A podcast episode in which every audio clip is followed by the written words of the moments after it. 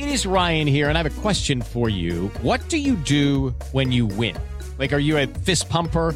A woohooer, a hand clapper, a high fiver. I kind of like the high five, but if you want to hone in on those winning moves, check out Chumba Casino. At ChumbaCasino.com, choose from hundreds of social casino style games for your chance to redeem serious cash prizes. There are new game releases weekly, plus free daily bonuses. So don't wait. Start having the most fun ever at ChumbaCasino.com. No purchase necessary. BGW. Void were prohibited by law. See terms and conditions. 18 plus.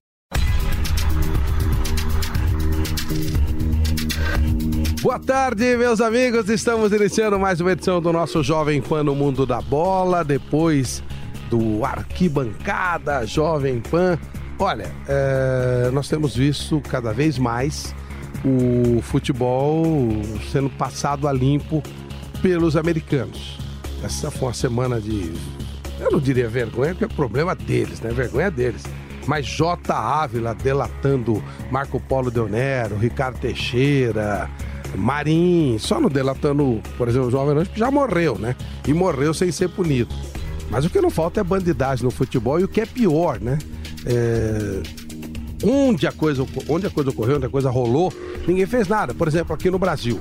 É, o que rola de dinheiro, o que rola de, de esquema. Essa semana mesmo o Ávila explicou que o Kleber Leite e ele pagavam, eh, pagaram um milhão e meio eh, de reais, 500 mil para o Ricardo Teixeira, 500 mil para o Marinho, 500 mil para o Marco Paulo Deonero, pelos direitos da Copa do Brasil. E não acontece nada. A gente lembra que o Ricardo Teixeira liberava muito a Granja Comari para campeonatos de futebol de juízes. Né? Os magistrados viajavam também por conta da CBF para a Copa do Mundo, em classes executivas, hotéis cinco estrelas, com direito a levar esposas e tal. E aí a coisa ficou complicada, né? Aí ele tem esses caras nas mãos. Vergonhoso. Espero que em algum momento o Brasil puna os seus corruptos, que cá entre nós. O que não falta é corrupto aqui no futebol brasileiro. Futebol europeu. Inglaterra. Ok, meus amigos, e vamos iniciar então essa primeira parte do Jovem Pan no Mundo da Bola. Vamos falar mais de seleções, as seleções importantes, as seleções fortes que estarão participando de mais uma Copa do Mundo. Vamos começar falando da seleção da Inglaterra. Olá, Alex Alves Fogaça. Bom, Flávio, bom amigo ouvinte do Mundo da Bola Jovem Pan, nós temos aqui a missão de acompanhar a preparação da Inglaterra para a Copa do Mundo. Vale a gente lembrar aqui, né, que a Inglaterra caiu no grupo G da Copa, que tem aí a cabeça de chave a Bélgica, jogo difícil, o Panamá e a Tunísia. Bom, claro que o planejamento da Inglaterra já começou. A ideia dos ingleses, Flávio, não é muito cedo para a Rússia, não. Toda a fase de preparação da Inglaterra vai ser no centro de treinamento da Federação Inglesa, chamado de St. George Park, um centro de excelência do futebol, onde as categorias de base treinam bastante, as categorias de base que têm tido resultados bem importantes é, lá na Inglaterra. Então, os ingleses vão passar aí a maior parte do tempo nesse centro de excelência, o centro de St. George Park. E a ideia, Flávio, é de ir para a Rússia apenas cinco dias antes da Copa, ou até um pouco menos é, do que isso. Claro que antes da Copa, o técnico Gareth Southgate tem aí o interesse de fazer amistosos e um desses amistosos já está aí previsto contra uma seleção da África, né? É o adversário que a Federação Inglesa escolheu para jogar aí antes da estreia contra a Tunísia no dia 18 de junho é, o, é a Nigéria. E os detalhes, horário, até o local dessa partida ainda não foram definidos, está aí numa base de negociação. É, outro destaque da semana, Flávio, é, lá na Inglaterra sobre Copa do Mundo é a baixa procura por ingressos nessa segunda fase de vendas que a FIFA abriu aí recentemente. Todo mundo teme, né? A torcida inglesa, a torcida violenta, mas olha só, nessa é, segunda fase é, de venda de ingressos, apenas 5.702 ingressos foram solicitados por ingleses. É, isso, Flávio, para você ter uma ideia, representa menos de meio por cento de todos os pedidos que chegaram lá na FIFA. Lá na primeira fase, antes a procura foi maior dos ingleses. Eles solicitaram 12.760 60 ingressos, o que representa aí cerca de 1,7% dos pedidos totais. Vamos ver aí até o fim é, de, dessa nova fase, até o final de, de janeiro, se o inglês aí se empolga com a Copa do Mundo. É claro que vai ter muito inglês na Copa, mas chamou atenção aí esse, essa baixa procura de ingressos nessa é, segunda fase. Bom, é, apesar de estar aí é, dessa, dessa busca está um pouco abaixo do, do normal, né? A confiança dos ingleses é, é, é, grande na Copa, mas claro, ali, nessa primeira fase, em cima desse grupo G, a gente já falou aí, né, que esse grupo não é um dos mais difíceis, mas existe uma consciência, Flávio, e ficou muito claro nesses últimos dias, de que o planejamento da Inglaterra não é para essa Copa do Mundo, é para a Copa de 2022, para torneios mais para frente. E o presidente da Federação Inglesa, o Martin Klein, ele deixou muito claro é, essa ideia. Ele falou essa semana, Flávio, que o Southgate está confirmado no comando da seleção inglesa, mesmo se a Inglaterra não ganhar a Copa. E que ele acredita, Flávio, que a Inglaterra está em boas mãos, um técnico que trabalhou muito na base, tem esse projeto de base da Inglaterra na mentalidade, conhece muito esses jogadores jovens é, da Inglaterra. Então, o, o presidente da federação lá disse que ele ainda vai ficar durante muitos torneios no comando da seleção inglesa. Tá claro, né? A pressão existe para a Inglaterra ganhar um título, como existe em todos os grandes países, mas tá, a, os ingleses estão uh, traçando um planejamento para um dia conseguir essa conquista. E parece, tudo indica que o Southgate vai ser esse cara, o cara que vai traçar esse planejamento para uma conquista futura da Inglaterra. Bom, Flávio, é isso que a gente tem para falar da seleção inglesa. Semana que vem a gente continua, estamos seguindo aí cada passo, cada notícia da Inglaterra, que está no grupo G da Copa, estreia no dia 18 de junho contra a Tunísia lá em Volgogrado. A Inglaterra tá na mira do Jovem Pan no mundo da bola. Um abraço. Valeu, Alex. Estudos, dados, estatísticas. Bruno Prado analisa o desempenho dos craques no mundo da bola Jovem Pan. Bom, uh, Bruno Prado, o... nessa semana nós tivemos alguns resultados surpreendentes nos campeonatos, na Champions League. Depois a gente vai detalhar mais Champions League. Mas, por exemplo, o, o time do do Guardiola acabou perdendo o primeiro jogo. Claro que numa situação especial. O Chelsea não foi o primeiro colocado do grupo dele. É, enfim, a seleção inglesa, o Alex Alves Fogaça falava aí a respeito do tema. O que, que, você espera da seleção inglesa? Eu sei que clube é uma coisa, seleção é outra, mas o que, que se pode esperar de seleção inglesa na próxima Copa do Mundo? Também que você passasse rapidamente nessa análise de desempenho sobre a participação dos clubes ingleses nessa primeira fase da Champions, já que eles não costumam ser muito fortes e dessa vez melhoraram nas classificações. Bom, a seleção, eu acho que ainda é uma equipe que precisaria de mais tempo para ser um time forte, né? Acho que a Inglaterra ela, claro, vai ser uma seleção dura de ser batida. Acho que tem bons jogadores, tem o Dele Alli, o Harry Kane, jogadores que têm se destacado bastante mas ainda vejo num segundo nível. Não coloco a Inglaterra na, como uma das grandes favoritas ao título. Acho que ela está num segundo escalão, uma seleção que, se pegar um caminho mais favorável, pode chegar um pouquinho mais longe, mas eu não coloco a Inglaterra como uma das seis candidatas, cinco, seis candidatas. acho que ela está em um segundo nível ali, mais ou menos como Portugal, por exemplo. acho que ela está nesse nível. acho que é uma seleção que, com um pouco mais de sorte no, no caminho, pode chegar em quartas, até numa semi, mas aí depende muito do cruzamento, do caminho. Mas não vejo a Inglaterra como favorita ao título, não. E sobre os clubes ingleses, sem dúvida é o melhor desempenho deles nos últimos anos na Champions League. São cinco participantes, desses cinco, todos passaram, né? Quatro em primeiro lugar, só o Chelsea em segundo. E fazia muito tempo que a Inglaterra não conseguia um desempenho tão bom nessa competição. O Chelsea é um time que não está jogando bem mesmo, até no campeonato. É um time que é, tem a maioria dos jogos do Chelsea são ruins, é um time que sofre muito para criar jogadas, as, depende muito do individual, do Hazard principalmente. O Manchester City na Ucrânia foi com o time reserva, né? Acabou derrotado ali. Foi ruim para o Napoli, né? Mas o City realmente precisava descansar os seus jogadores, né? Vem num ritmo muito forte. O jeito de jogar da equipe exige uma intensidade, exige que o time se entregue 100%. Tem um clássico com o Manchester Amanhã, United, né? né? Que não é mole. Então- Aliás, Jovem Pan transmite esse jogo, tá? Jogo maravilhoso. Duas e meia da tarde estaremos transmitindo esse jogo aqui na Pan. E uma viagem para a Ucrânia, né? Que na Europa é uma das viagens mais longas ali. Então, foi com um time reserva mesmo, que jogou é, alguns garotos, como o Foden, que foi destaque do time campeão mundial sub-17, foi titular. É, hoje tem um menino na zaga, agora não, esqueci o nome dele, mas também é um jovem que normalmente não joga no campeonato inglês. Então foi um City bem diferente. O Liverpool jogou bem nessa primeira fase, não só nesse 7 a 0 no Spartak, que o Liverpool é um time muito com a cara do Klopp e os times do Klopp eles têm uma irregularidade porque eles dependem muito da intensidade. É um time Intensidade. É que verdade. bota uma velocidade louca no jogo, né? Quando dá certo é muito legal. Mas é um time que também se desgasta muito. O quarteto ofensivo é fortíssimo, com Coutinho, Firmino, Salah e Mané. É um quarteto muito legal de ver.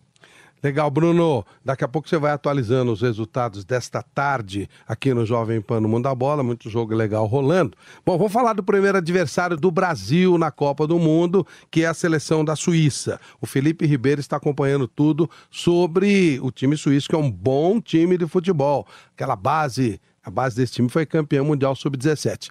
Olá, Felipe Ribeiro. Olá, Flávio, de novo aqui para falar com os nossos amigos ouvintes do Jovem Pan no Mundo da Bola, falar um pouquinho da seleção suíça, Flávio, que eh, também, assim como os brasileiros e costarriquenhos e sérvios acompanharam o sorteio do Grupo E da Copa do Mundo, eh, a Suíça é o primeiro adversário do Brasil logo de cara na Copa em Rostov no dia 17 de junho. E, claro, a imprensa suíça começou a repercutir, disse que o grupo é acessível, apesar de ter o Brasil como grande favorito. Acreditam que a Suíça pode, possa sim é, conseguir essa segunda vaga, ou quem sabe até a primeira vaga, dependendo de como for o jogo com o Brasil. E os jogadores e o técnico da seleção suíça também falaram a respeito. É, a gente é, separou aqui um, trecho do que o Vladimir Petkovic disse sobre o jogo. Ele que está bem confiante, né? Disse que a seleção, a seleção não é apenas chocolate e esqui, né? Como todo mundo pensa. Não é um time mais que joga só atrás e que disse que vai sim tentar ganhar do Brasil logo de cara na, no primeiro jogo da Copa do Mundo. O técnico também disse que é, a Suíça na, nas eliminatórias apresentou um bom futebol. É, dos 12 jogos ganhou 10, empatou um e perdeu outro para Portugal. Então é um time para a gente ficar de olho, sim, com certeza, uh, na estreia da Copa do Mundo, Flávio. Uh, a Suíça, volto a dizer, vamos recapitular aqui para os nossos ouvintes, está no grupo E da, da, Copa do Mundo com Brasil, Costa Rica e Sérvia, Flávio. Semana que vem eu volto com mais informações da seleção suíça aqui no Jovem Pan do Mundo da Bola. Valeu, Felipe! No Mundo da Bola. Olha, vamos falar agora do segundo adversário do Brasil, o, a seleção da Costa Rica, que não tem a força da Suíça, mas é uma seleção que pode incomodar. Olá, Caio Camanho. Boa tarde, Flávio Prado e aos ouvintes da Rádio Jovem Pan. Seguimos monitorando os atletas de destaque da seleção costarriquenha, segundo adversário do Brasil na Copa do Mundo de 2018. Bola da vez é o goleiro Keylor Navas, que se tornou estrela de cinema o atleta está promovendo um filme que conta a sua trajetória, desde dificuldades aos triunfos que teve na carreira, especialmente com o Real Madrid e sua seleção. O longa-metragem intitulado Keylor Navas, um homem de fé, já tem seu trailer divulgado, mostrando flashes do goleiro ainda criança na Costa Rica e atualmente já com a camisa do Real Madrid. No trailer também é possível ver que o técnico Zinedine Zidane fará uma participação especial. O filme deve estrear neste mês de dezembro na Costa Rica, país onde o goleiro é visto como um ídolo nacional. Apesar de Navas estar nas telonas, Brian Ruiz está, vem passando por dificuldades no esporte de Portugal. O meio-atacante não jogava há três meses depois de ter sido comunicado pelo técnico Jorge Jesus que não seria utilizado para a temporada. Isso aconteceu depois do fechamento da janela de transferências, impossibilitando de uma saída e levando o atleta a treinar com as categorias de base do clube lusitano. Entretanto, Jorge Jesus voltou atrás e relacionou Ruiz na última rodada do Campeonato Português, na vitória de 1 a 0 sobre o Benelenses. Ruiz jogou por 85 minutos e saiu aplaudido e com o nome gritado pela torcida. Contudo, o Meia já comunicou que deixará o clube em janeiro para se manter em forma para a Copa do Mundo. Valeu, Caio, muito obrigado. Futebol Europeu. Portugal.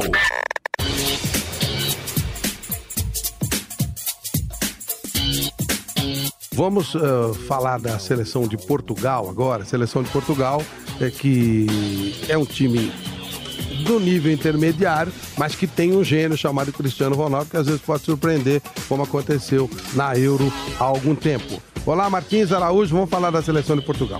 Bem, meus amigos do Jovem Pan no Mundo da Bola, como sempre, eu vou falar dos campeões da Europa. A seleção de Portugal, que está inclusive inserida também no grupo B do Mundial 2018, que vai realizar-se o ano que vem na Rússia.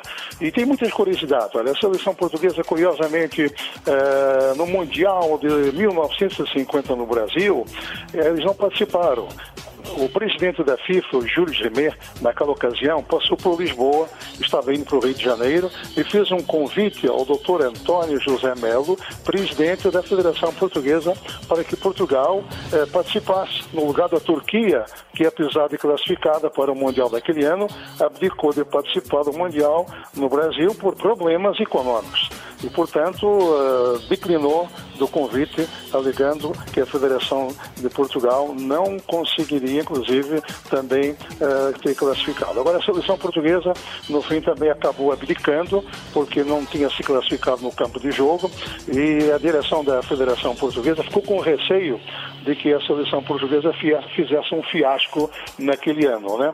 Então, resumindo, não houve possibilidade da seleção portuguesa viajar e, naturalmente, então, Portugal não disputou a Copa de 1950 no Brasil, Copa essa que o Uruguai foi o campeão. É uma curiosidade que cerca a seleção de Portugal, que agora está inserida no grupo B do Mundial 2018, ao lado da Espanha, de Marrocos e do Irã, e Portugal vai estrear no próximo dia 15 de junho do ano que vem, é claro, contra a seleção da Espanha, é o famoso clássico ibérico. E a seleção portuguesa, cercada de muita expectativa, também a Espanha, mesmo porque, como curiosidade aqui também, o técnico eh, Júlio Lopetegui, que treina a seleção da Espanha, foi técnico do futebol do Porto em Portugal e foi campeão nacional de Portugal, vejam só, é uma curiosidade. E por outro lado, o Irã também tem o professor Carlos Queiroz, que já treinou a seleção portuguesa e ao mesmo tempo também treinou o Real Madrid. É um homem que conhece, portanto, o futebol português com muita profundidade. Então teremos dois técnicos portugueses nesse grupo, o Fernando Santos orientando Portugal e o Carlos Queiroz orientando o Irã, claro, e o Lopetegui, como disse, orientando também a Espanha e Marrocos tem um jogador Adji, que também jogou no Farense e que conhece também muito bem o futebol de Portugal. Portanto, são curiosidades que cercam a seleção portuguesa para o Grupo B do Mundial 2018, o ano que vem, na Rússia. Obrigado, Martins. Futebol Europeu. Espanha. Olha, o primeiro adversário de Portugal é a seleção da Espanha, um jogaço, o melhor jogo da primeira rodada da Copa do Mundo de 2018, que terá transmissão da Jovem Pan de todos os jogos. Olá, Wagner Lima, a seleção da Espanha. Olá, meu caro Flávio Prado e amigos do Jovem Pan no Mundo da Bola. O sorteio da Copa do Mundo ainda dá o que falar na Espanha e hoje vamos conhecer a opinião de um jogador muito importante na história da seleção espanhola. Ele esteve naquele time que deu início à trajetória vitoriosa da Fúria nos últimos anos. Foi campeão da Eurocopa de 2008 e é brasileiro. Marco Senna, ex-volante que teve passagens pelo São Caetano, Corinthians, entre outros clubes aqui do Brasil. Fez sucesso também no Vídeo Real e hoje, aposentado dos campos, continua trabalhando por lá. Primeiro, ele analisa o grupo da Espanha na Copa, é o B, junto com Portugal, Irã e Marrocos. Eu, particularmente, estou contento. Eh, creo que son eh, selecciones en teoría asequibles. Eh, pienso que el primer partido es clave. Si conseguimos ganar este partido, afrontaremos eh, los demás mais tranquilamente.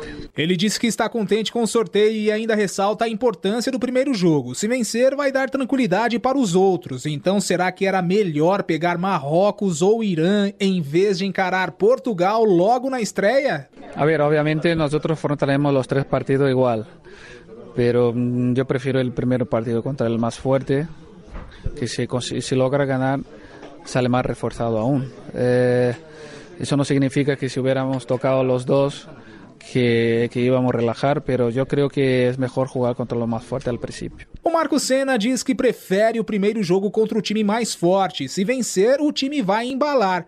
Pensando um pouquinho mais na frente, se a Espanha se classificar, vai pegar o primeiro ou o segundo colocado do grupo A, que tem Rússia, Uruguai, Egito e Arábia Saudita. Dá para tentar adivinhar um possível adversário nas oitavas de final? Rússia ou Uruguai, isso não sabemos. Eh, yo he vivido, eh, particularmente he vivido unas eliminatorias contra Rusia y fue una buena experiencia. Pues me quedo, mm, si, si hay que encontrar a alguna de las selecciones, me quedaría con Rusia. Porque claro, he jugado dos partidos, he ganado los dos. Obviamente estamos en tiempos distintos, pero prefiero seguir con, com a história e com a memória de que he ganado os dois partidos com ele. Ele disse que será Rússia ou Uruguai, mas prefere a Rússia por já ter enfrentado os russos duas vezes e ter vencido os dois jogos. Marco Senna foi o primeiro brasileiro a defender a seleção da Espanha em Copas do Mundo. Ele jogou em 2006 na Alemanha e teve o auge, como eu disse, com o título da Eurocopa em 2008. Um abraço, Flávio. No mundo da bola, Jovem Pan. Bom, vamos falar agora sobre a seleção da Alemanha, né? O timaço, o grande time, o campeão, o time a ser batido. E aí, Bruno Prado, o que você pode falar em termos de seleção da Alemanha? Eu acho que ela não está em atividade, mas enfim, os destaques, jogadores importantes da equipe alemã que estiveram participando de jogos nesse meio de semana. Bom, a seleção alemã tem muitos jogadores do Bayern de Munique, né? O Bayern que conseguiu uma boa vitória contra o Paris Saint-Germain na, na Champions League, né? Dos jogadores da seleção, o Boateng mais uma vez ficou fora, né? Os dois zagueiros, Boateng e Hummels, têm sofrido muito com lesões, né? O Hummels agora está jogando nos, nas últimas partidas, mas o Boateng tem machucado muito, né? Isso é uma preocupação também para a seleção alemã do Joaquim Low. O Neuer é um jogador que já está um tempo fora também por causa de uma fratura. Acho até que tem uma ótima reposição que é o Ter Stegen, mas o Neuer é para mim o maior goleiro do mundo, então seria importante ter o Neuer em boas condições na Copa do Mundo. E outro que estava lesionado e que voltou nesse jogo do Bayern contra o Paris Saint-Germain foi o Thomas Miller, né? Ele entrou durante o jogo, voltando de contusão, né? O Miller que é um jogador que pode fazer praticamente todas as funções ofensivas, pode jogar aberto, pode jogar atrás de um centroavante, pode jogar como centroavante. Acho que ele joga mais na seleção do que no clube, é joga, isso. Joga. joga mesmo, né? É, que a seleção não tem tantos atacantes bons como o clube dele, né? A seleção, é, ele é um dos principais ali, né? Ele é, ele é um, o principal goleador da seleção, né? No clube ele tem o Lewandowski, ele tem o Robin, ele tem o Ribéry, tem, tem mais gente ali ao lado dele, o próprio Thiago Alcântara, Vidal... O, é uma tendência, né? Os grandes clubes europeus têm mais jogadores que as grandes seleções, né? Mesmo a Alemanha que tem muitos bons jogadores, né? Mas jogadores pesados mesmo, o Miller é um dos poucos. Né? No, tem muitos garotos jovens, né? Tem o Timo Werner, tem o Sané, tem alguns garotos, né? Mas jogador top mesmo lá na, na frente é o Miller, né? O mais famoso, sim, o Ozil, que também é um jogador muito bom, mas tem uma irregularidade. Então, uma Alemanha que acho que essa parte médica deve ser muito cuidada nesse a período. Copa né? passada também, né? Ela perdeu alguns jogadores importantes. Perdeu jogadores fundamentais às vésperas da Copa, né? Sim, ela, o Marco Reus, né? Que era um jogador Nossa, na época mais titular, importante do claro. que é hoje, até porque ele não consegue jogar, né? Então perdeu espaço, ele machuca demais. Então, naquele momento antes da Copa do Brasil, ele era um jogador fundamental da seleção, né? Ele era, ele tinha uma característica que a Alemanha não tinha, né? Não tinha outro jogador para substituí-lo com as características dele de velocidade, de drible. A Alemanha não tinha esse jogador na Copa. Hoje ela tem. Hoje ela tem o Sané, por exemplo, que pode fazer isso. Até o Draxler, né? Que o Draxler tá, ele tá mudando, né? O Draxler hoje também é um armador, né? Não é só um atacante pelo lado, veloz, driblador. O Draxler tá virando um armador. Tá mudando um pouquinho as características. Legal, Bruno. Seleção da Alemanha, você entende que é, é, qual é a, a expectativa, que eles são muito de planejar. Ela está numa entre-safra. É para título, é para boa campanha, é o time que mais chegou em semifinais na história da Copa. O atual campeão, como é que você vê? Como é que a imprensa alemã está vendo? Eu acho que, é, acho que a missão é chegar longe. Aí, título, não dá para você Detalhe, né? planejar, né? Não, eu vou ser campeão. Eu acho que é uma seleção que pode ser campeã. É uma seleção que eu acredito que mais uma vez vai chegar ali, numa semifinal. Eu Acho que a expectativa é essa: estar ali em condições de buscar o título. Aí, se vai dar, se não vai dar, é um momento, um detalhe. É, na- até na- já com a tabela da Copa, É possível ter uma semifinal entre Alemanha e Espanha, por exemplo. Se os dois terminarem primeiro nos seus grupos e forem avançando, eles se pegariam numa semifinal. Não tem como você prever que você vai ganhar um jogo assim. Se fosse hoje, a Espanha era até relativamente favorita. Né? Acho que sim, acho que sim. Então não tem. Acho que é chegar longe de novo, estar bem, jogar bem e estar preparada para ganhar o título, né? Estar ser um, um dos candidatos. É, Isso eu acho que não vai muito a chegar. na semifinal. É. Você gosta muito da seleção francesa, né? Gosto individualmente, como conjunto mais ou menos. Individualmente é muito forte, é uma das mais fortes, por isso que pode pode surpreender, não que seja uma surpresa, é porque não é um time regular. Mas tem muito jogador bom, então pode naquele momento encaixar, né? encaixar e, e- e passar por cima. Acho que é um, é um time que, se tiver bem, pode fazer partidas espetaculares. Pode ser um time de fazer um jogo fantástico, pegar uma grande seleção e, E passar por eliminar, cima. né? Claro, claro. É, tem muito jogador bom e novo, né? Então é meio imprevisível. No mundo da bola Jovem Pan. Futebol europeu. França. Bom, vamos falar agora do campeonato francês, né? Bola rolando, os times jogando. Paris Saint-Germain tomou uma burdoada na última rodada. Enfim, campeonato francês. Rodrigo Cacaus. Muito boa tarde, Flávio Prado. Boa tarde para você também, nosso ouvinte do Jovem Pan no Mundo da Bola. Vamos falar agora então do futebol francês, que tem agora em campo o Paris Saint-Germain, enfrentando neste momento o Lille de El Louco Bielsa. Mas amanhã também teremos grandes jogos e jogos importantes. O Amiens enfrenta o Lyon, e o Lyon é o vice-líder do campeonato francês com 32 pontos, a mesma pontuação do Mônaco e a mesma pontuação do Olympique de Marseille, que também joga amanhã contra o Saint-Etienne. São os jogos interessantes aí dessa rodada, dessa 17ª rodada do Campeonato Francês. Alguns fatores interessantes também no futebol francês é que Cavani está apenas três gols de se tornar o maior artilheiro da da, do Paris Saint-Germain, superando até o momento o Ibrahimovic, que é o maior artilheiro. É, uruguaio agora, o Cavani, tem 153 gols e o Ibra, que é o maior artilheiro da história do Paris, tem 156. O Paris Saint-Germain, que não perdia dois jogos seguidos há mais de três anos. Então, o time que de Nasser Al-Khelaifi, que já disse que espera um Paris Saint-Germain melhor nessa segunda fase, na fase de mata-mata das da Liga dos Campeões, precisa acordar. Então é isso, Flávio, é isso, ouvinte do Jovem Pan no Mundo da Bola. Esses são os destaques do futebol francês nesse final de semana. Um grande abraço, eu sou Rodrigo Cacaus, pro Jovem Pan no Mundo da Bola. Valeu, Cacaus. Olha, uma seleção, já que o Bruno falava, né, de seleção francesa, que ele gosta. A seleção que eu mais gosto é a seleção da Bélgica. Eu acho uma seleção que joga muita bola, muito jogador rodado, embora com a média relativamente baixa de idade, mas jogadores bem rodados. É difícil você ver um grande time da Europa que não tenha pelo menos um ou dois jogadores belgas. Anderson Lima, vamos acompanhar a seleção da Bélgica. O que você pode falar pra gente dessa semana? Queridos ouvintes, essa semana o sorteio dos grupos da Copa do Mundo, que colocou Bélgica e Inglaterra na mesma chave, continuou rendendo assunto, principalmente nas redes sociais.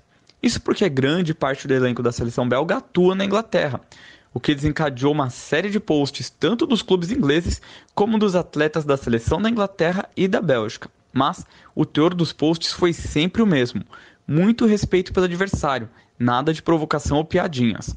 Falando ainda sobre a seleção belga, o técnico Roberto Martinez pode ter uma baixa significativa em sua equipe. Porém, o desfalque não será dentro de campo, mas sim no banco de reservas. Isso porque circula na Europa o boato de que o assistente técnico de Martinez, Thierry Henry, está sendo cotado para ser o novo treinador de País de Gales.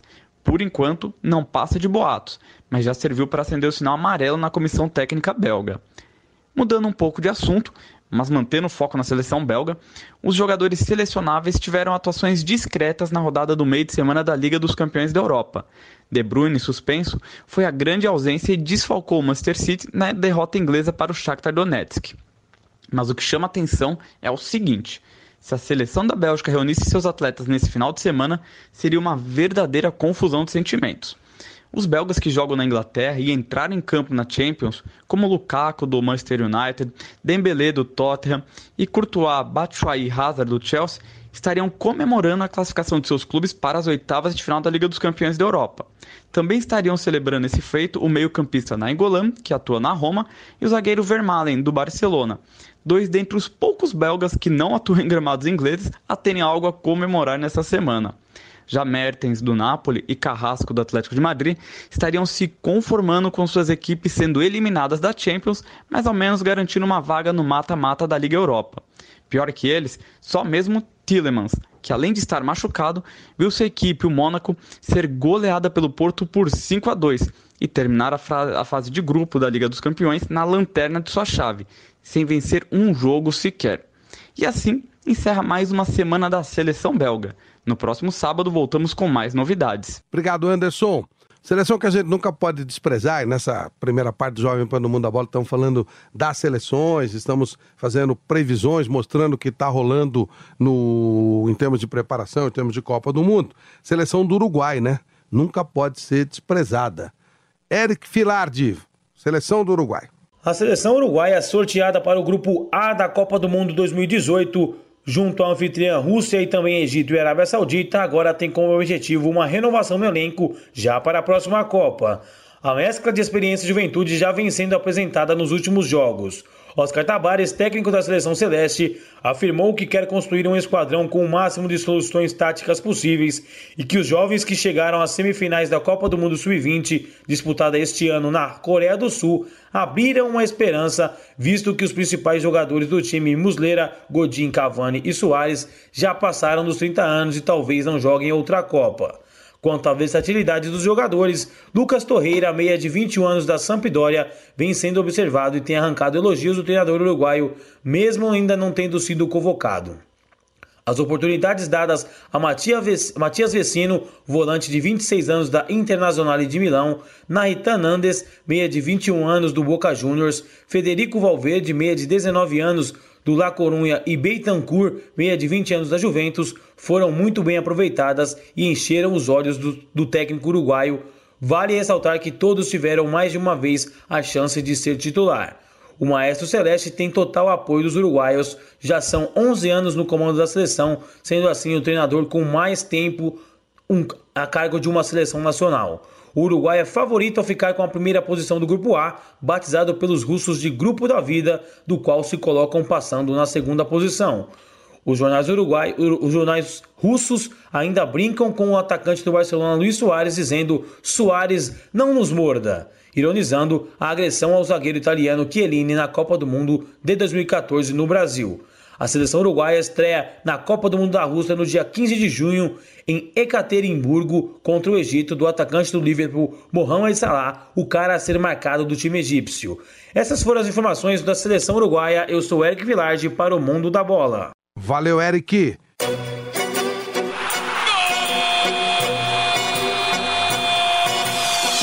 Argentina.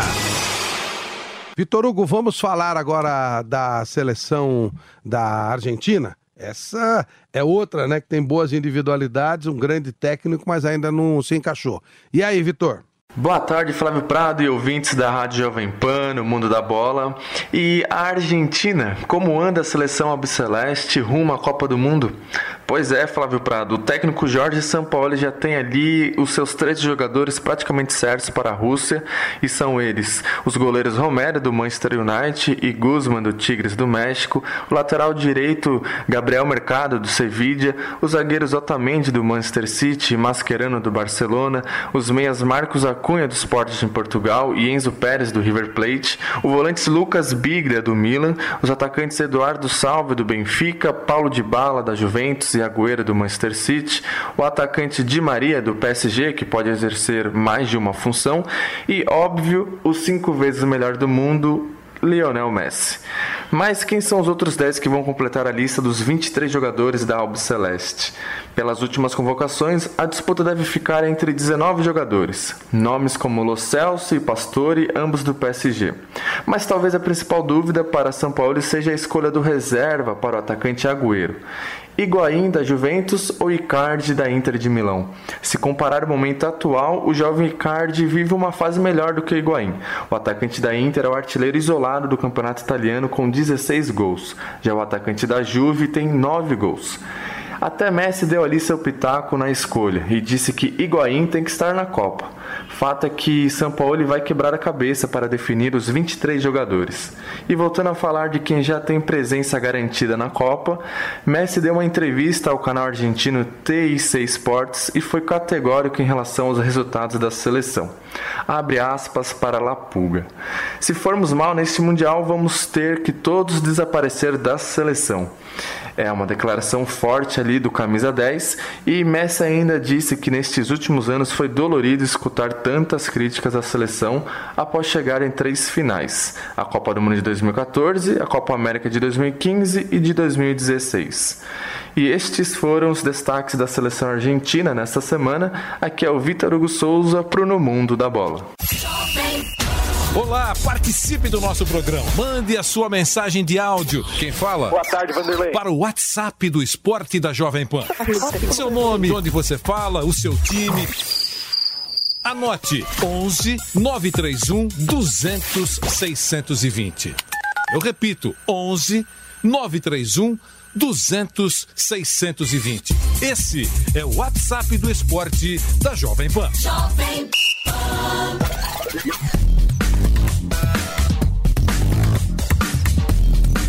Olha, a gente está fazendo projeções, né, em termos de futuro Brasil nas oitavas. O Brasil deve passar da primeira fase e o Brasil pode pegar algumas seleções interessantes.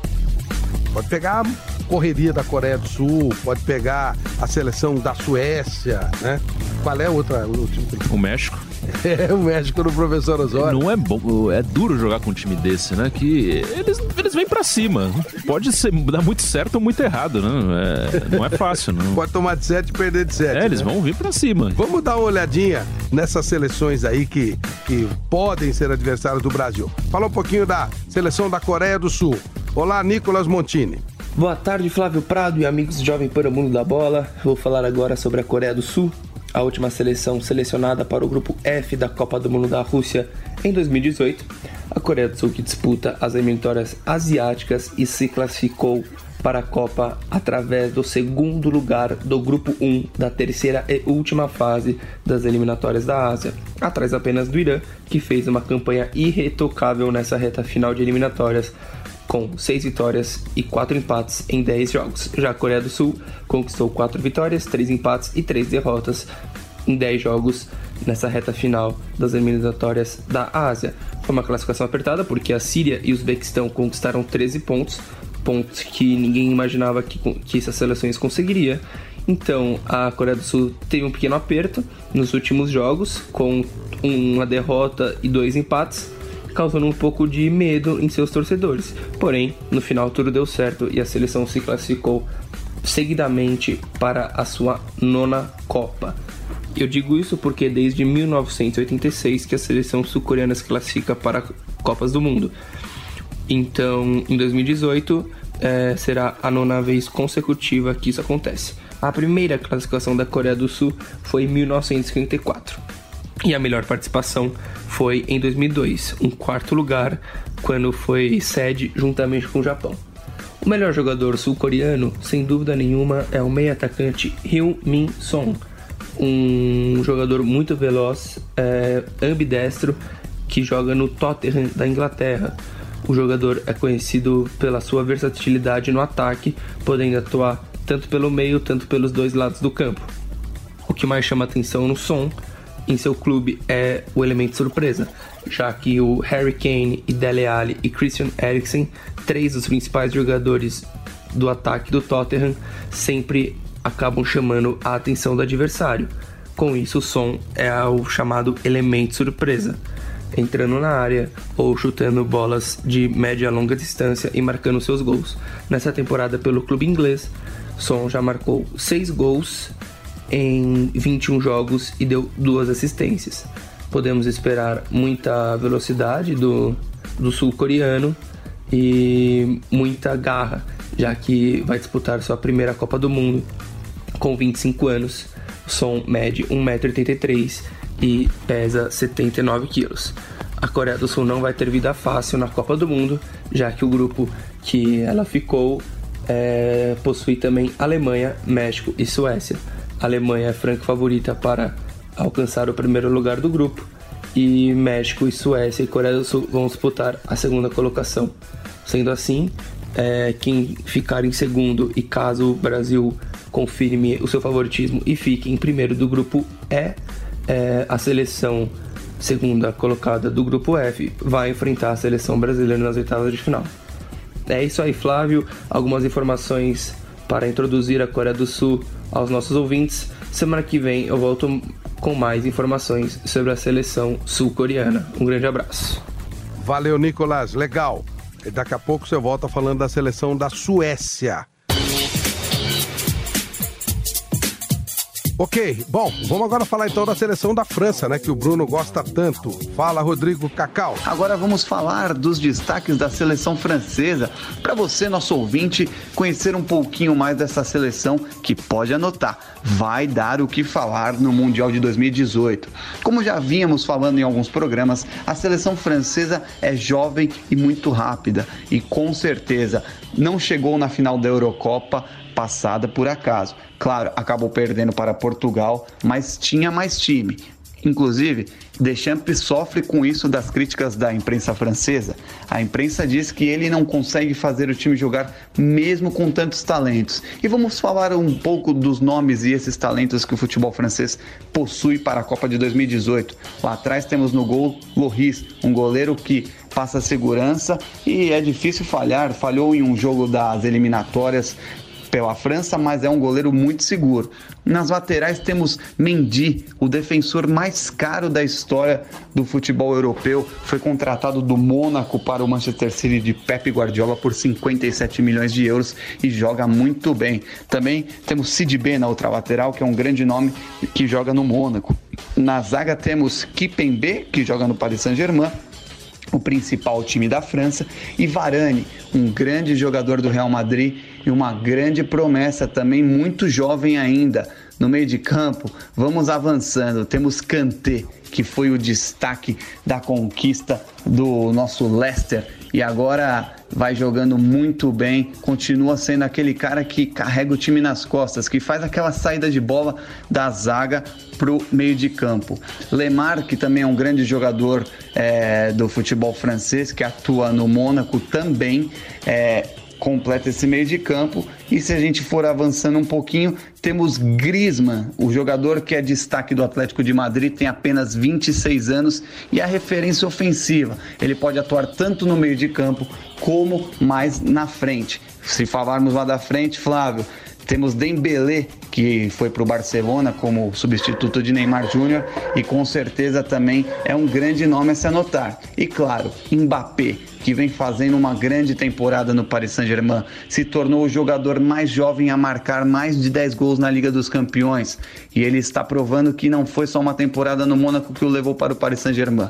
Ele é um grande jogador e pode ser um grande nome da Copa do Mundo. Claro, apenas 18 anos é sempre bom lembrarmos, mas tem muito talento esse menino. E também quem comanda ali, que é o capitão muitas vezes dessa seleção, é Pogba. Talento e muita força tem o Pogba. Ou seja, a seleção francesa é rápida, talentosa e tem força. Se Deschamps conseguir armar direito, vai dar trabalho. Por enquanto são esses os destaques que vamos trazendo semana a semana para vocês da seleção francesa. Um grande abraço, Flávio. Um grande abraço a você, nosso ouvinte do Jovem Pan no Mundo da Bola. Eu sou Rodrigo Cacaus. Jovem Pan, a rádio do Brasil. Agora você tem um novo espaço para denunciar e cobrar solução para os problemas da cidade. Ligado na cidade. Com Fernando Martins. Os problemas de São Paulo têm solução e nós vamos cobrar juntos. Fernando Martins vai cobrar as respostas que você precisa. E cobrar a solução para os problemas da cidade. Caramba, o semáforo da minha rua vive quebrado. Eu estou há três meses sem o meu remédio. A linha do metrô que eu pego sempre dá problema. O ônibus que eu ando tá pior que carroça. Faça a sua denúncia pelo WhatsApp 931 17 0620. 931 17 0620. Ligado na cidade. Aqui na Jovem Pan.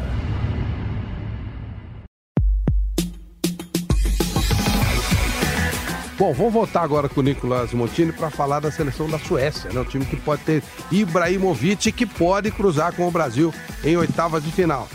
E aí, Nicolas? Olá, Flávio Prado e amigos Jovem para o Mundo da Bola. Chegou o momento de falar de uma das maiores surpresas dessa Copa do Mundo da Rússia, a Suécia, que acabou eliminando a tetracampeã Itália na repescagem europeia. Suécia, que já participou de 12 Copas do Mundo, sendo a primeira delas em 1934. Sua melhor participação foi em 1958, eh, quando sediou o torneio e foi vice-campeã, perdendo para o time brasileiro comandado por Pelé. Claro que a Suécia conta com jogadores eh, de qualidade, como os zagueiros Lindelof e Grankvist, mas o principal jogador sueco do momento e já há algum tempo é Zlatan Ibrahimovic. Porém, Ibrahimovic, já na casa dos 35 anos, é, confessou para companheiros de seu clube, o Manchester United, que não tem condições físicas para disputar a Copa. Porém, claro que vários boatos é, em volta do principal goleador da história sueca é, dizem que há uma pequena chance que ele possa jogar. Nada que é confirmado por parte do jogador e pelo técnico Jan Anderson. A seleção sueca é, nas eliminatórias e na repescagem mostrou uma defesa muito forte, muito consistente e por isso é, acabou eliminando a Itália, que não conseguiu furar esse bloqueio sueco. O principal jogador, na minha opinião, é o Vitor Lindelof, como eu já citei antes, que é um zagueiro jovem que se destacou no Benfica de Portugal e foi contratado no início da temporada de 2017 pelo Manchester United. No começo da temporada, o Lindelof não se firmou logo de cara como era esperado, já que foi uma contratação cara. E mas agora o José Mourinho, técnico dos Diabos Vermelhos, achou uma formação que o Lindelof vem se destacando e já ganhou até prêmio de melhor jogador da partida. É, quando ele atuou com mais dois zagueiros ao seu lado, ele ficou mais seguro. Porém, quando jogou ele e apenas mais um zagueiro no Manchester, ele não, não atuou muito bem. Porém, na seleção sueca, ele atua com o Grankvist, que eu já citei também e que é o capitão dessa seleção. Podemos esperar da seleção sueca muita defesa, muita parte é, física e forte dos seus defensores e um ataque rápido, principalmente se o John Guidetti, atacante do Celta de Vigo, for convocado. E ele é um jogador muito rápido, canhoto, sempre dá trabalho, principalmente para o Barcelona no Campeonato Espanhol. Então é uma das esperanças suecas para a Copa de 2018 e a Suécia não vai ter vida fácil na fase de grupos, já que vai enfrentar Alemanha, México e Coreia do Sul. É isso, Flávio Prado. Semana que vem volto com mais informações sobre o time sueco. Até lá, grande abraço. No mundo da bola. E vamos dar um giro pelo mundo das estrelas do futebol. Olá, Patrícia Lima. O Cristiano é um artista, é especialista. Olha o que ele faz com o adversário, analisa. Olá, Flávio, e a todos que nos acompanham nesse Jovem Pan no Mundo da Bola. E quem virou notícia essa semana nas redes sociais foi o filho de CR7. Uma conta falsa do pequeno Cristiano Júnior atraiu dezenas de seguidores após o filho do jogador aparecer em uma foto com Messi, acompanhada de uma legenda. Obrigado, meu ídolo. Logo se percebeu que a conta era falsa e foi encerrada. Nem o filho do gajo tem sossego e, convenhamos, o ídolo de Cristiano Júnior é simplesmente Cristiano Pai. E ainda essa semana, com a bola no pé, o craque do PSG fez falta no meio-campista Lierne do Starburg. Ney deu uma trombada no francês que saiu rolando e reclamando de muita dor. E mandou um recado: Meu querido, é claro que você é uma estrela. É claro que você pode fazer o que quiser em cima do meu time, mas se você ficar dançando na minha frente, meu único desejo vai ser quebrar você, disse o francês. Acho que ele falou brincando, né, Flávio? Mas é melhor o Ney tomar cuidado para não ficar no chão. Olha a humilhação. Deixa o zagueiro com a bunda no chão. Deixa o volante com a bunda no chão. Deixa o goleiro com a bunda no chão. Deixa geral com o bumbum no chão. Chão, chão, chão, chão. Até a próxima semana. UEFA Champions League. Jovem Pan.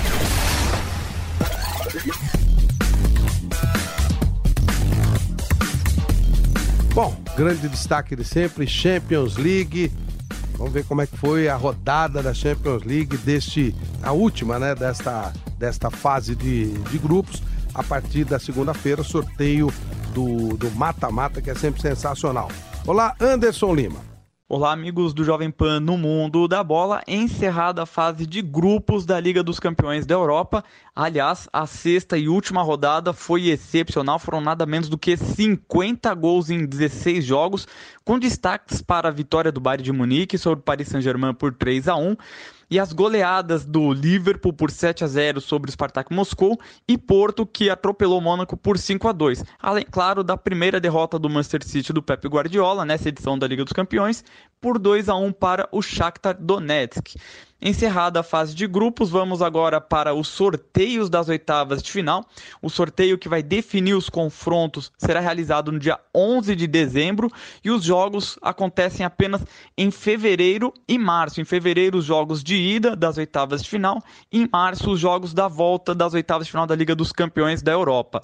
Essa fase, inclusive, terá um recorde. Afinal, pela primeira vez na história da Liga dos Campeões, cinco equipes de um mesmo país avançam para as oitavas.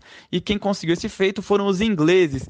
Cinco times da Inglaterra, Manchester United, Manchester City, Liverpool, Tottenham e Chelsea, avançaram para as oitavas e estabeleceram esse novo recorde. Tem algumas regrinhas nesse sorteio para definir os confrontos das oitavas, pois as equipes que estavam no, no mesmo grupo não vão se enfrentar e também não haverá o confronto entre equipes do mesmo país. E vamos aqui listar, vamos aqui citar os oito que terminaram em primeiro lugar. Foram Manchester United, Paris Saint-Germain, Roma, Barcelona, Liverpool, Manchester City, Besiktas e Tottenham. Os que terminaram em segundo lugar foram Basel, Bayern de Munique, Chelsea, Juventus, Sevilha, Shakhtar Donetsk, Porto e Real Madrid detalhes aqui sobre a Liga dos Campeões da Europa. A melhor campanha da fase de grupos foi do Tottenham, com cinco vitórias e um empate, somando 16 pontos. O melhor ataque foi do Paris Saint-Germain com 25 gols, a melhor defesa do Barcelona, que sofreu apenas um golzinho, e o artilheiro, claro, ele, CR7 Cristiano Ronaldo, que tem nove gols até o momento na Liga dos Campeões da Europa. Neymar para variar, é o jogador que tem a melhor média de dribles por partida, com 6.3 dribles por jogo, e o Liverpool foi quem aplicou as duas maiores goleadas da fase de grupos, 7 a 0 sobre Maribor e Spartak Moscou. Então, essas são as informações da Liga dos Campeões da Europa, que agora só volta a ter jogos em 2018, em fevereiro do ano que vem. Valeu, Anderson. Portanto, segunda-feira, sorteio da, da fase de mata-mata. Bruno, pode rolar muita coisa interessante aí nesse sorteio de segunda-feira, hein? É, pode, né? O, tem algumas regras, né? E o Chelsea é o time que tem menos uh, adversários possíveis, né? Porque ele não pode pegar nenhum dos quatro ingleses que ficou em primeiro e não pode pegar a Roma que estava no grupo dele. Então ele só tem três adversários, né? O Chelsea só tem Besiktas, que seria, na teoria, legal para ele, mas se não for o Besiktas, vai ser o Barcelona ou o Paris Saint-Germain. Então o Chelsea só tem essas três possibilidades. Porque né? ele, ele, aí ele encararia ingleses, é isso, né? É, ele não pode jogar com ingleses e não pode jogar com o time que estava no grupo dele, Roma. que era Roma. Então ele só tem esses três. É, o Besiktas seria Você ótimo fala pra na eles. penha de carça de veludo É. ou bunda de fora, né? Porque se, se bem que o Besiktas fez uma campanha espetacular, né? Fez muito bem. O Besiktas passou em primeiro no grupo dele tranquilamente. Não, não é uma baba também. Era o né? grupo dele? Era Porto, Leipzig e Mônaco. É. Não era um grupo tão Não, fácil. não era, não. tinha nenhuma grande potência, mas também eram Ele era o quarto, equipes. se você for olhar. Lembrando o Corinthians, ele era a quarta força. Sim, era, na teoria era. E passou muito bem, passou. Ganhou quase todos os jogos, acho que foram cinco vitórias. Ou quatro. Domingo né? passado ele ganhou o Clássico Turco, tá vivendo um momento bacana. Talisca tá muito bem. Muito. Talisca, Anderson Talisca é muito bom jogador. Além dele, de brasileiro, tem o Adriano lá, que era do Barcelona, o lateral, tá jogando no, no Besiktas. E tem o Ricardo Quaresma, tem vários outros jogadores de bom nível já. O Pepe tá lá no Besiktas, o zagueiro ex-Real Madrid. Que é um jogador de qualidade, é meio maluquinho, mas é um jogador de qualidade e rodado pra caramba, né? Sim, é um bom time, não, não é uma baba, não. Claro que é melhor você pegar o Besiktas do que pegar o Barcelona ou o Paris Saint-Germain. Mas, não seria nenhuma loucura se o Besiktas eliminar o Chelsea. Não, até pelo que o Chelsea tá, tá jogando, que é bem meia boca, não é um absurdo, não. Não é uma coisa assustadora, não. Legal, legal. Tá bom, Bruno, valeu. Daqui a pouco você volta atualizando os resultados, bola rolando no futebol ah, de- de- pelo mundo todo, né? No mundo da bola Jovem Pan. E aí, Bruno, você vai comentar esse jogo? Tá estranho o campeonato. Quer dizer, é que a gente tem visto campeonato de um time só. Dessa vez não é campeonato de um time só. Mesmo o Napoli que ficou fora da, da fase seguinte aí da Champions League, tem demonstrado força. Ele perdeu a semana passada para a Juventus, perdeu a liderança, mas até então era líder. Aí trocou de líder novamente. E aí, Bruno, o que você está esperando desse jogo que daqui a pouco você comenta aqui na PAN? Não, é um confronto direto, né? O... A Inter é, o- é a líder do campeonato, né? a Juventus tem a chance de ultrapassá-lo, né? De ultrapassar a Inter, né? De ultrapassar o seu rival direto, e tem o Napoli entre os dois. A, a Juventus, ela, ela perdeu alguns jogadores importantes, né? Como o Daniel Alves, como o Bonucci, ainda é um time que está se acertando, trouxe o Douglas Costa, então é um time que vai se ajustando, parece que está num momento de alta, parece que a Juventus começa a se acertar e a Inter ela joga só o campeonato italiano, né? Então isso ajuda bastante. O Spalletti chegou, é um ótimo técnico. Ele conseguiu repetir o time em vários jogos consecutivos, porque ele não perde muito jogador. É mais ou menos como o Chelsea na temporada passada na Inglaterra, né? O Chelsea usava basicamente 13 jogadores. A Inter não precisa usar muito mais que isso. Então, ele tem um conjunto, ele dá uma sequência para um time.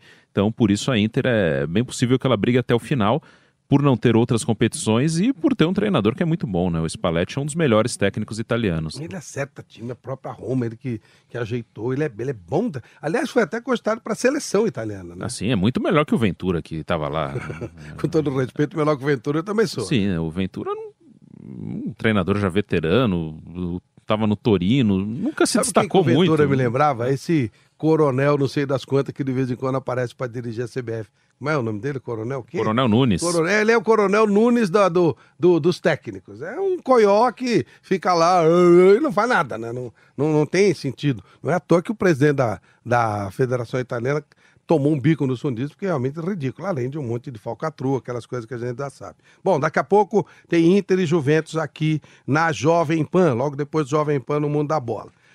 Vamos falar do Campeonato Português? Olá, meu caro Martins Araújo. Amigos do Jovem Pan no Mundo da Bola, eu agora vou abordar, inclusive, o Campeonato Português da Primeira Liga, na sua 14ª jornada. Nós teremos, inclusive, para este fim de semana também, dois jogos importantes, já que nós temos dois líderes. Temos o Sporting, que li- lidera também ao lado do Porto, que vai enfrentar o Boa Vista no estado do Bessa, lá na cidade do Porto. Boa Vista que um dia teve também o Aimore Moreira como técnico, teve o Pepe, e grandes jogadores passaram pelos achadrezados do Bessa. Portanto, é um jogo complicado para a equipe do Sporting. O Sporting tem que jogar tudo por tudo para conseguir vencer lá no estado do Bessa, na cidade invicta no Porto. Evidentemente que o Sporting tem mais equipe, mas o futebol é isso. Quando o Boa Vista joga em casa, também vai se agingatar com toda a certeza. E outro jogo também importantíssimo da jornada é o Futebol do Porto, que também é co-líder com o Sporting e que vai a Setúbal enfrentar o Vitória no estado do Bonfim. Setúbal, terra onde nasceu Manuel Maria Barbosa de Bocage e, portanto, é também um jogo intrincado para o Porto, que vem de uma vitória soberba na Liga dos Campeões, a golear o Mônaco por 5 bolas a 2 e passando para os oitavos de final. Portanto, esses são os dois jogos principais do Campeonato de Portugal, Primeira Liga, 14ª jornada. Acrescentando que na classificação, o Porto e o Lideram com 33 pontos, na terceira posição, Benfica com 30, em quarto, Braga com 28 e em quinto, o América Funchal com 24 pontos. Portanto, meus amigos do Jovem Pan no Mundo da Bola, está aí um retrato completo do que é o futebol português no momento. Um abraço a todos, bom fim de semana. Campeonato Espanhol agora aqui no Jovem Pan no Mundo da Bola. Olá, Wagner Lima. Bom, Flávio e amigos do Mundo da Bola, o Barcelona segue liderando o Campeonato Espanhol com 36 pontos e vai tentar ampliar essa vantagem amanhã. Pela 15ª rodada da competição, o time catalão vai visitar o Vídea Real. O jogo começa às 5h45 da tarde no horário de Brasília. O Barça tem 36 pontos, em 14 jogos foram 11 vitórias, 3 empates e nenhuma derrota, com um aproveitamento de 85,7% dos pontos. O mercado de transferências está próximo em janeiro, a janela se abre e o Barcelona não deve fazer grandes contratações não. O sonho maior é Felipe Coutinho, mas só para agosto do ano que vem. Por outro lado, o argentino Mascherano pode sair para o futebol chinês, já que ele não é titular no Barça e procura atuar mais para garantir o lugar na Copa do Mundo da Rússia. Um abraço, Flávio.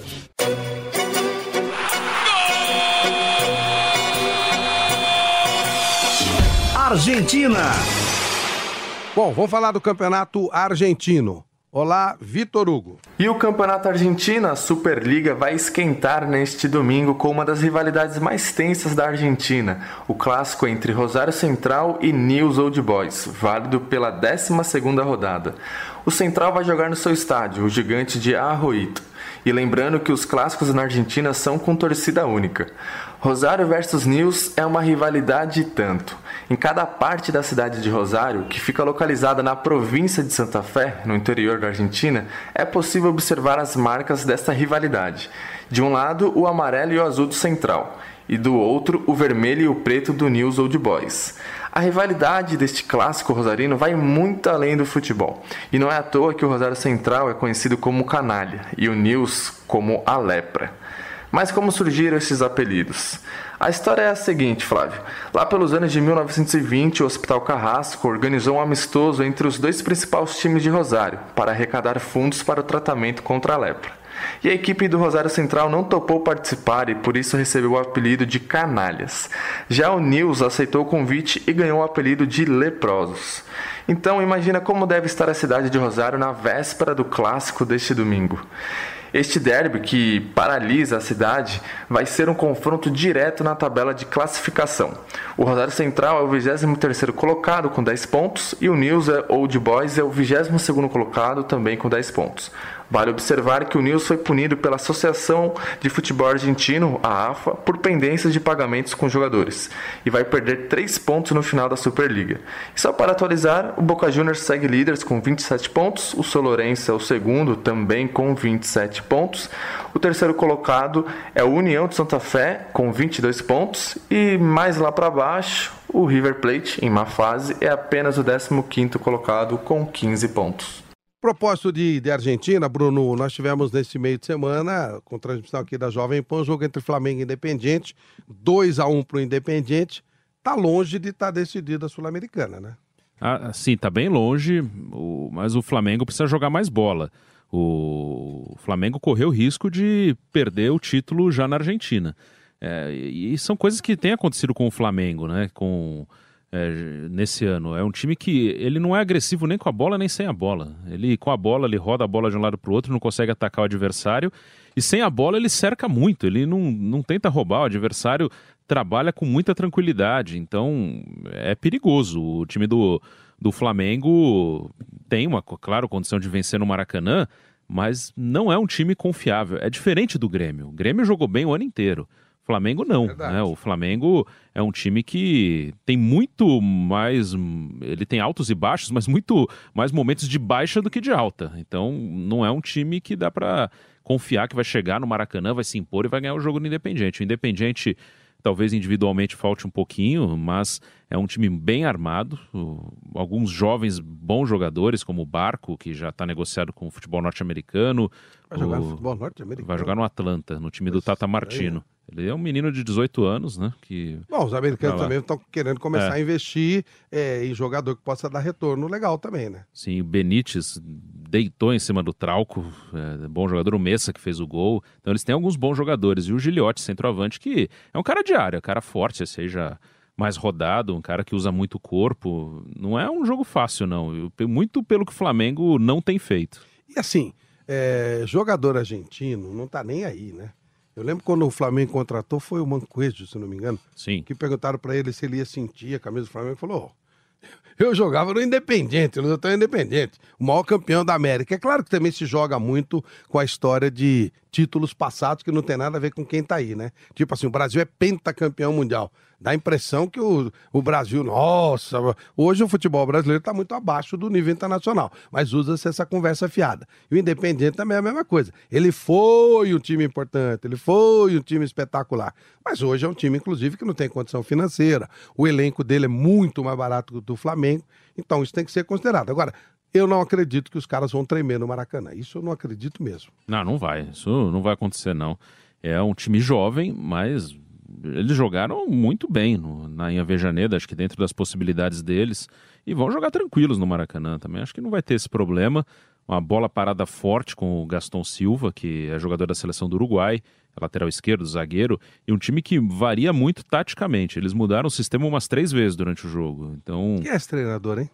Ele também é um treinador com que não, ainda não tem um currículo tão grande, né? O Roland, que é o atual treinador do, do time do Independiente. Ele tem feito um trabalho bom, ele é considerado um cara de alto nível na Argentina, ele é muito respeitado, né? Ariel Roland, agora eu lembrei o primeiro nome dele.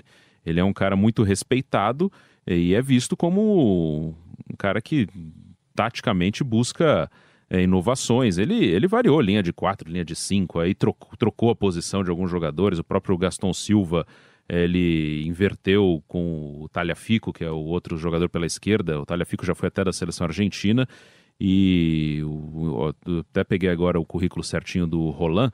Ele estreou como treinador em 2015 no Defensa e Justiça. Então ele tem pouco tempo de trabalho. Uhum. Ele tem 57 anos, não é tão jovem, mas tem pouco tempo de trabalho como treinador efetivamente, né? Como treinador principal. E uma coisa curiosa, né? Ele veio do hockey. Ele iniciou a carreira dele como técnico no hockey e depois Olha veio para o futebol. Agora, a gente nota, Bruno, isso é indiscutível. Há uma preocupação com a estética do jogo pela maior parte do, dos técnicos argentinos.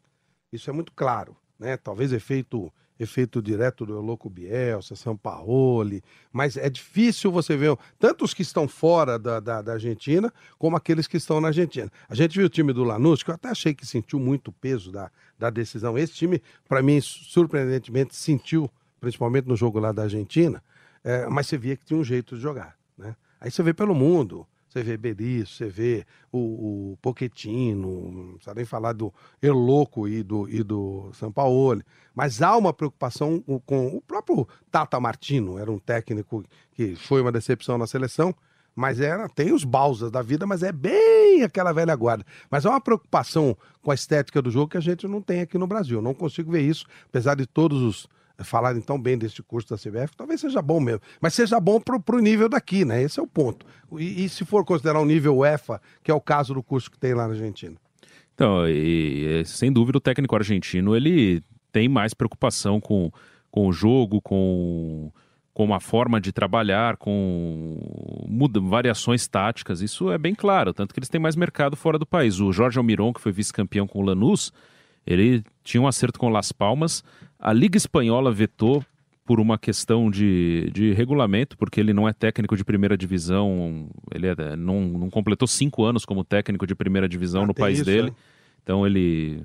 A Liga Espanhola vetou, mas ele estava certo com o Las Palmas, trabalharia na primeira divisão da uma Espanha. questão burocrática. Foi, foi de é, de uma regra da, da Liga Espanhola, né, da, que não permite isso. Acho até que é, não, acho que até que é uma, é uma bobagem, acho que poderia deixar tá ele trabalhar normalmente. Pô. Se o clube acha que pode, Sim, pode, ué. Mas enfim, tem esse, essa questão, né? Vamos ver se tem alguma forma de mudar. Mas por enquanto é isso. Mas o treinador argentino ele, ele chama atenção é, de outras partes do mundo porque ele cria coisas novas, né? E aqui a gente liga muito é, a qualidade dele, ao, do treinador, ao título, e não está necessariamente é verdade, é verdade. ligado. O próprio Marcelo Bielsa não tem muitos títulos, mas não, ele. Esse rolo de novo aí com ele, né? Mas ele é um cara que é referência. Claro. Tem, tem o cara que ganha título, e claro que é importante ganhar título, Lógico. mas tem o cara que cria conceitos. E também é importante você. Tem momentos que você não tem condição de ganhar título, mas você tem condição de criar um conceito, de seguir em frente. O Corinthians tem uma identidade aqui no Brasil. Talvez por acaso, mas tem. Sim. O Corinthians tem uma identidade há muito tempo. O Grêmio tem uma identidade desde 2015. O Santos, antes dessas elanadas aí e tal, tinha. tinha uma identidade. Sim. Tinha. O Grêmio, o, com o Roger, ele criou uma forma de jogar. Sim. com os volantes técnicos, com o Luan movimentando nas costas dos volantes de frente para os zagueiros, que o Renato teve um mérito imenso de não desmanchar. Sim. Ele nunca trabalhou dessa maneira e de acertar algumas coisas, né? Na relação com o grupo, bola parada defensiva, que era um problema com o Roger, o Renato acertou, talvez simplificando um pouco mais, marcando é, individual ou, ou misto, né? Alguns individualmente, outros por setor. O Roger tentava marcar só por setor, os jogadores ainda aqui no Brasil têm alguma dificuldade. O Renato simplificou e funcionou. E algumas alternativas que o Roger não achou, como quando o Juliano saiu, o Roger sofreu muito para achar. Talvez com mais tempo ele achasse, mas o Renato pôs o Ramiro e deu certo. Então o Renato teve muito esse mérito de não desmanchar o que estava funcionando e tentar arrumar algumas coisas que ele podia arrumar. Isso que você está falando de uma identidade criada pelo Roger é tão claro. Não é que ele montou o time que o Renato ganhou. Você já acabou de falar. O Renato deu um tapa numa coisa ou noutra. Se bem que, como treinador, eu acho que não tem nem comparação. O Roger, para mim, é um cara de conceito, cara de estudo. E o Renato é mais o lado do fanfarrão, embora conheça futebol. Mas o, o, o Grêmio, o time sempre foi ignorante. Jogar com volante ignorante. A outra vez que ele foi campeão era aquele Luiz Carlos Goiano, Dinho. Era time de dar porrada, de panar. E hoje é um time com, com um toque de bola diferente, sem dúvida.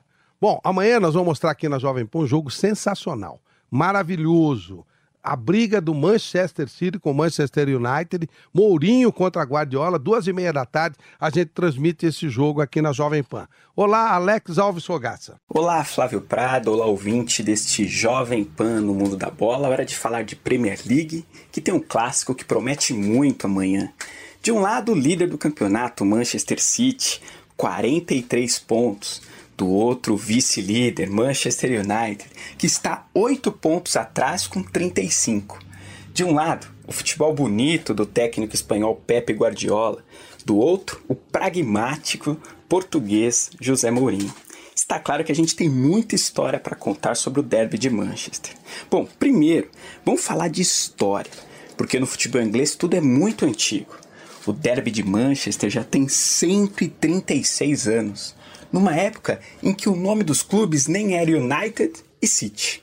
De lá para cá, foram 174 jogos, com 72 vitórias do United, 50 do City e 52 empates. Você aí sabe quem marcou mais gols nesse duelo? Foi Wayne Rooney. Ele marcou 11 vezes, para alegria do torcedor dos Red Devils. Bom, o jogador que mais vezes disputou o derby de Manchester não é difícil de adivinhar, não. Foi o galês Ryan Giggs, que participou de 36 confrontos e, claro, deve ter aí muitas lembranças legais desse jogo que é especial lá na cidade de Manchester. Bom, esse jogo também tem uma atração no banco de reservas, porque desde 2009 quando o Mourinho estava na Inter de Milão e o Guardiola no Barcelona, eles fazem duelos muito especiais. Todo mundo se lembra da era Guardiola no Barça e do Mourinho do Real, confrontos emocionantes, muita rivalidade, jogos muito legais de acompanhar. Bom, entre Mourinho e Guardiola já foram 20 confrontos. E olha só, o Guardiola tem uma boa vantagem. Foram oito vitórias dele sobre o Mourinho. O Mourinho venceu Guardiola cinco vezes e deu empate em sete jogos. Claro que para o duelo de amanhã no Old Trafford tem polêmica entre os dois. Bem naquele estilo provocador do José Mourinho. Ele ironizou uma declaração do Guardiola. O espanhol disse que o Davi Silva era dúvida para o derby por causa de uma lesão. Aí o Mourinho deixou a entender que o Guardiola estava escondendo o jogo, estava mentindo. Ele disse isso porque no duelo contra o Arsenal, o Wenger, o Arsene Wenger, chegou a dizer que o Lacazette não ia jogar, mas ele foi pro jogo. Aquela declaração típica de Mourinho falando: "Bom, eu venho aqui, eu falo a verdade". Tem nego aí que fica escondendo o jogo. Vamos ver como é que o Guardiola responde a isso. Bom, uma coisa legal que vai ter no derby de amanhã é que o atacante, o Ibrahimovic, ele volta a ficar à disposição, deve começar o jogo no banco é, de reservas e é sempre um jogador importante, muito decisivo, que gosta né, desse tipo de jogo, desse jogo grande. Ele está voltando né, depois de uma grave lesão no joelho, já jogou, né, já jogou contra o Newcastle, já entrou também um pouquinho contra o Basel, e aí ele pode ser uma opção aí do Mourinho para pro ataque do United. Bom, o City tenta manter o excelente início de temporada no campeonato inglês. Na última rodada, o time venceu o West Ham e chegou a 13 vitórias consecutivas, um número que iguala a maior sequência de vitórias no campeonato inglês. Isso é, é bem histórico mesmo, uma coisa bem antiga. O Preston, o Sunderland, numa era que ainda não era nem Premier League, coisa de mais de 100 anos atrás, conseguiu isso. Nessa era mais atual, o Arsenal e o Chelsea também tiveram aí essa sequência de 13 vitórias seguidas, por isso que essa marca do Manchester City é uma marca bastante importante. Bom, está claro que o clássico de Manchester é fundamental pela rivalidade, pela posição dos times na tabela e para o United a chance de ainda sonhar com o título inglês. É isso que a gente tem para falar. Vamos acompanhar esse jogo aqui na Jovem Pan. Manchester City, Manchester United, o derby de Manchester, sem dúvida o principal jogo desse fim de semana no futebol inglês. É isso, Flávio. Um abraço. Valeu, Alex. Então fica o convite para amanhã, hein? Transmissão aqui na Jovem Pan, duas e meia da tarde. Manchester City e Manchester United. Pode ser até dizer que é decisivo é demais, mas se o City ganhar vai ficar difícil alguém correr atrás dele. No mundo da bola.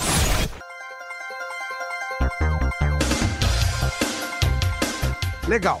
Pessoal, vamos então, daqui a pouquinho tem campeonato italiano aqui na PAN. Vamos para o É Gol Que Felicidade com o Bet Saad. E na sequência, muito futebol para você. Um jogo sensacional do campeonato italiano.